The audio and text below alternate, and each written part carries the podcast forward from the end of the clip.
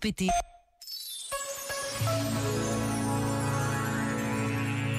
Português, inglês, espanhol, brasileiro. Em cada sala da sede oficial da Jornada Mundial da Juventude Lisboa 2023, ouvem-se muitas línguas diferentes todos os dias.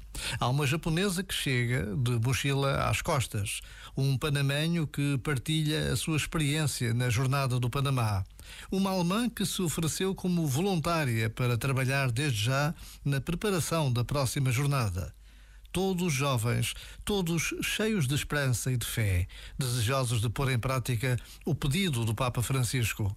Levantem-se e façam acontecer algo de novo e belo. Um minuto é quanto basta para agradecer a oportunidade que nos é dada de acolhermos a juventude de todo o mundo no nosso país.